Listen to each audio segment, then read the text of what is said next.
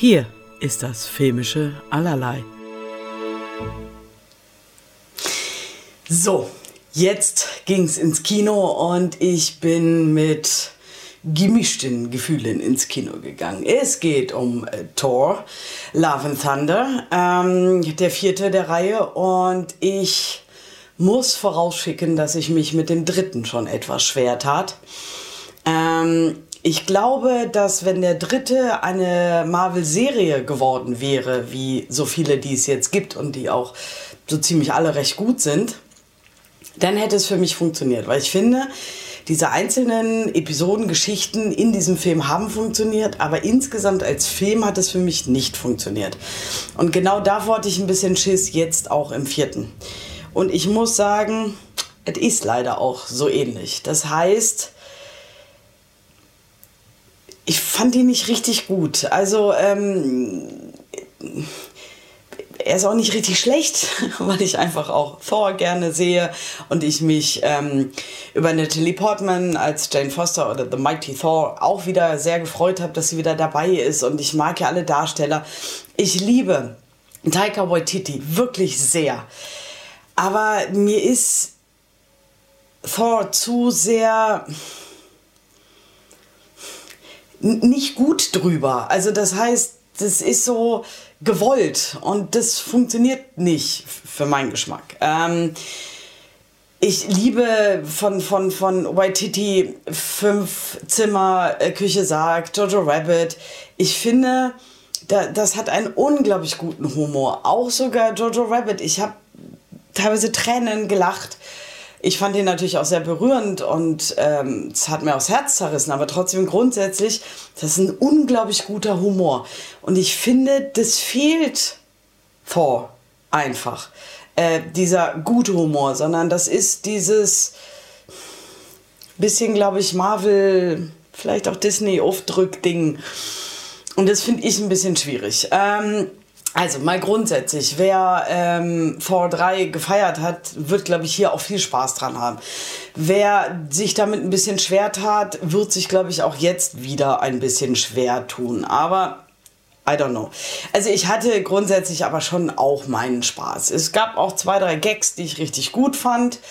Ähm, aber so im Großen und Ganzen weiß ich nicht. Ähm, auch die Geschichte und mh, hm, ich, ah, ich, ja, nie. es ist irgendwie schade, dass es nicht so richtig funktioniert. Okay.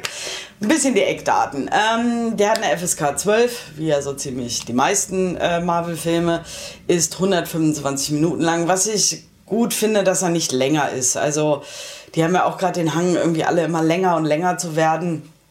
Also, das reicht. Hätte auch ein paar Minuten kürzer sein, aber es ist okay.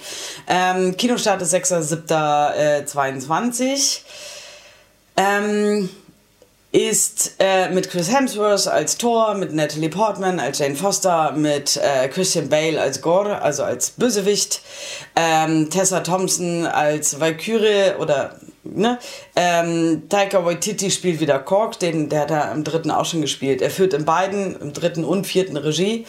Ähm, ja, und ich sage, also die Kombination so richtig trifft sie mich äh, leider nicht. Ähm, Thor hat sich ja zurückgezogen von allem und ist eigentlich ein bisschen mit, mit, mit Guardian of the Galaxy unterwegs. Die spielen natürlich auch alle kurz mal mit.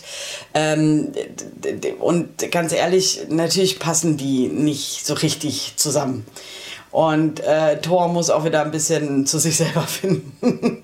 und im Prinzip macht er das ein bisschen und ähm, hat eine Aufgabe, ähm, und will die erledigen und dabei trifft er dann irgendwann ähm, seine Jane Foster und gehen dann zusammen los.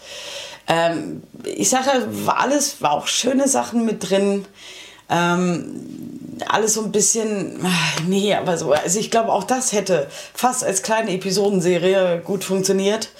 Aber so als ganzer Film, ich fand das alles irgendwann sehr ermüdend. Also ich habe leider in letzter Zeit öfter das Gefühl, Filme ermüden mich ähm, in dem, wie sie sind, weil nichts richtig passiert. Also das ist viel Bramborium, es ist bunt, es ist groß, es knallt, es macht und es tut. aber es passiert nicht wirklich was. Und das ist so ein bisschen, bisschen, bisschen schade. Also deswegen, ähm, wenn man vier alleine guckt, oh Gott, ich bin gerade echt überfordert, da ich ja fast alles gesehen habe. Ich weiß gar nicht, ob vier alleine funktioniert. Ich glaube schon, also als Unterhaltungsfilm und so ja, aber hm. Ähm, ich glaube, den kann man alleine gucken, also ohne dass man den ganzen anderen Kram vorher gesehen hat. Das ist, glaube ich, bei anderen Filmen ein bisschen schwieriger. Natürlich hilft es ein bisschen, die Vorgeschichte zumindest von Thor zu kennen und ähm, wie das mit Jane Foster zusammenhängt und so. Aber sonst grundsätzlich funktioniert der, glaube ich, auch alleine. Ähm, ja, also ich, ich bin wirklich an einem Punkt, also ich sehe Thor wirklich gerne, aber ich weiß nicht, ob ich noch einen Film davon brauche. Also da bin ich jetzt gerade so ein bisschen. Und das Witzige ist, was mir auch ein bisschen aufgefallen ist, ähm, die letzte Phase bei Marvel, die wir hatten, die ja abgeschlossen ist mit ähm, The Avengers ähm, Infinity War Endgame als Abschluss in Anführungsstrichen, ist es jetzt so, das wabert alles so vor sich hin. Ich weiß gar nicht, was sie mir erzählen wollen oder ob es da irgendeine Richtung gibt oder irgendwas. Ich bin, ich muss sagen, also auch ich, die das abgöttisch liebt, ich steige auch immer wieder echt aus. Also deswegen hoffe ich, dass wieder bald ein paar bessere Sachen kommen und ein bisschen mehr ähm, sie sich vielleicht auch neue Sachen trauen und nicht alle so. Ich kann halt Schema F langsam nicht mehr. So persönlich. Na gut, also, wer drei mochte, wird vier wahrscheinlich auch mögen.